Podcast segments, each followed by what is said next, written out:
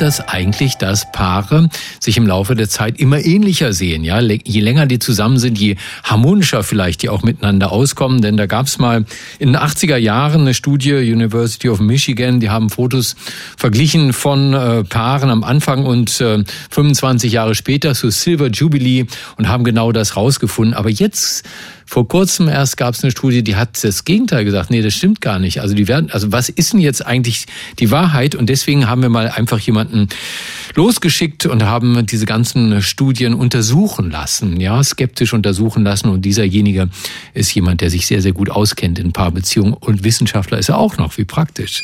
Er ist Mitglied des Komitees des IG Nobelpreises für kuriose wissenschaftliche Forschungen, Vorsitzender der deutschen Dracula Dracula-Gesellschaft und der bekannteste Kriminalbiologe der Welt. Dr. Marc Benecke, live auf Radio 1, die Profis. Ja, einen wunderbar doppelgängerigen guten Morgen wünsche ich dir, lieber Marc. Gruß nach England. Ja, vielen Dank. Grüße zurück aus Kidderminster in, in Worcestershire oder da, wo diese Soße herkommt. Jedenfalls. Ja, die Worcestersoße. Worcestersoße. Der mhm. wird aber Worcestershire geschrieben. Das ja. ist sehr, sehr merkwürdig. Ähm, und äh, ich habe auch ein Gesicht, das qualifiziert mich auch noch. Also ich kenne mich mit Partnerbeziehungen aus, bin Wissenschaftler und habe ein Gesicht. Wahnsinn, Wahnsinn, Wahnsinn. ja. ja, was hältst du von dieser Diskussion? Also wir sind ehrlich gesagt in der Boulevardzeitung, glaube ich, drauf gestoßen auf das Thema, haben wir gedacht, fragen wir mal nach, was gibt's denn da eigentlich Neues? Was hast du rausgefunden? Ja, da gibt's sogar was äh, ziemlich äh, fettes Neues, wenn ich das mal so sagen darf. Also kurz zu der alten Studie, die du schon erwähnt hast. Das ist eine super bekannte Studie, die wirklich ähm, alle im Bereich der Naturwissenschaft schon mal von gehört haben, weil die so sexy gemacht ist. Denn die Gesichter waren damals schon gut rund ausgeschnitten. Zwar noch nicht so, wie man es heute bei Gesichtserkennung machen würde, aber das war so relativ ordentlich gemacht.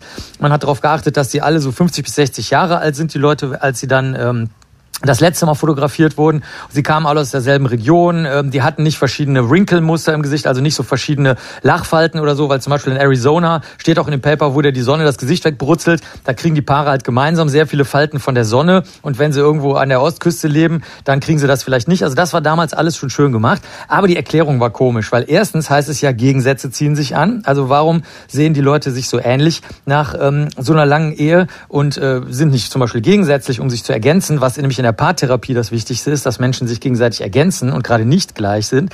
Und ähm, die, das zweite Komische war die Erklärung. Das sind, muss man dazu sagen, Psychologen, Psychologinnen gewesen. Und die haben gesagt, es liegt daran, dass ähm, Menschen, die zusammenleben, ähnliche Gesichtszüge machen, weil sie die ähnlichen Dinge erleben, selben Dinge erleben. Und das wiederum wirkt sich auf die Blutgefäße aus. Und das wiederum führt dazu, dass die Gesichter sich ähneln. Wow. Und dann haben natürlich, ja genau, also das ist jetzt sehr, sehr weit hergeholt. Dann haben die Kollegen und Kolleginnen gesagt, okay, alles klar, die Erklärung lassen wir jetzt mal weg, aber der Rest stimmt ja, der ist ja gemessen. Und jetzt kommt's. Jetzt ist die University of Stanford hingegangen. University of Michigan ist eine kleine Uni und Stanford hat's nachgeprüft, jetzt äh, vor zwei Jahren. Das ist eine, wo es die meisten Nobelpreisträger auf der Welt gibt. Das, das ist die krasseste Uni, die man sich überhaupt nur vorstellen kann. Haben 517 Couples genommen und jetzt haben sie das, was Modernes gemacht. Sie haben äh, die Richter und Richterinnen, die entscheiden sollten, ob die Leute sich ähneln, A und B, ob sie verheiratet sind oder nicht. Diese getrennten Fotos von den Menschen nach vielen Jahrzehnten und vorher, die haben sie durch Zufall bestimmt. Also alle Leute wurden durch Zufall bestimmt, sowohl die Fotos, die gezeigt wurden, als auch die äh, Schiedsrichter und Schiedsrichterinnen. Und da kam jetzt was ganz, äh, sagen wir mal, nicht ganz anderes raus, aber was Interessantes raus, nämlich am Anfang der Ehe ähneln sich die Leute schon. Und zwar nicht nur in Bezug auf ihre Gesichtszüge, insbesondere möchte ich ergänzen auf die Gesichtssymmetrie. Daran kann man es nämlich am leichtesten vorhersagen, wer äh, heiratet. Die Amerikaner und Amerikanerinnen haben auch eine ganz eklige Art, das einzuteilen. Die nennen, die geben den Leuten ähm, man ist eine Eins oder eine Zwei oder eine Zehn, das wäre das Schönste und Beste. Das bezieht sich vorwiegend auf die Gesichtssymmetrie. Das ist ganz weit verbreitet in den USA, dieses Wertesystem. Igitt. Leider. Und ähm, am Anfang sehen sich die Leute ähnlich, aber werden sich nicht ähnlicher. Das heißt, diese, diese neue, ganz, ganz große Studie mit sehr, sehr vielen Teilnehmern und Teilnehmerinnen, wo auch getrennt gefragt wurde, glauben Sie, die werden überhaupt zusammenkommen, diese Leute? Und glauben Sie, sie werden heiraten? Und glauben Sie, sie sehen sich ähnlich? Also man, es wurde ein bisschen aufgefächert. Die zeigt deutlich, man ist sich am Anfang ähnlich, übrigens auch in persönlichen Eigenschaften.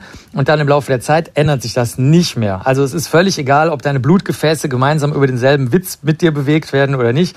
Im Laufe der Jahre bleibt die Ähnlichkeit gleich. Und das ist jetzt der Stand der Dinge. Also eine Studie sagt dies, dann 25 Jahre später sagt eine andere das. Wenn man 25 Jahre nochmal nachfragen, könnte es sein, dass wieder was anderes bei rauskommt. Wie ist denn das bei euch eigentlich? Ich habe ja gesehen, auf deiner Homepage gibt es ja auch wieder eine ganze Reihe von äh, schöne Fotos, die ihr toll gemacht. Übrigens, wie heißt die Fotografin von Marc und Ines? Ja, es gibt, oh, es gibt viele Fotografen, Fotografen, da gibt es eine Fotogalerie, aber wir werden extra für Radio 1, werden wir gleich hier jetzt äh, ein extra Foto äh, vor uns machen und dann dürfen die Zuschauerinnen und Zuschauer bei Insta, Facebook und so weiter, dürfen sie selber drunter voten, wie ähnlich wir sind und ob wir in 25 Jahren uns immer noch ähnlich sein werden und dann könnten wir zwei noch ein Special machen, Stefan. Ja. Wie ähnlich wird man sich eigentlich nach 20 Jahren Radio zusammen? Wo man ja immer nur über Telefon oder Leitung, genau. wir sehen uns ja so gut wie nie. Und die dritte Frage, die ich dann gestellt haben möchte, ist, wer glaubt, dass auch nach 50 Jahren sich Ken und Barbie immer ähnlicher werden? Das war Dr. Marc Benecke, live auf Radio 1, die Profis.